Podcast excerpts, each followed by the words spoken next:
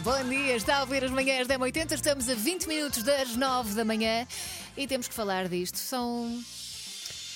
Números que nos ficam na cabeça. Tentei ser igual. Tentei fazer o playback e falhei. Não faz mal, mas, mas eh, o que interessa é a intenção. Que intenção. Vamos. Ora bem, 58% dos trabalhadores sentem-se incomodades com reuniões que são interrompidas com conversas da treta. Sim, principalmente quando começam assim Sim. e nunca mais E nunca mais desenvolvem. Uhum. desenvolvem, sim. Isso chate- Sim, chateia-me. Só que às vezes as reuniões são tão parvas que uma boa cosquice é a única coisa que anima a reunião. Por isso, se a conversa da treta for uma cosquice, eu abro uma linha aqui e pode ser. Hum. 48% das pessoas não conseguem, coitadinho, isso é uma patologia, não conseguem ser pontuais. Por acaso, isto é mesmo uma patologia, porque acham que conseguem fazer muita coisa num curto espaço de tempo. É. Sonhadores. 19% dos miúdos reviram os olhos aos pais quando eles não lhes fazem vontade. 19 Só? parece-me um número Só? baixo.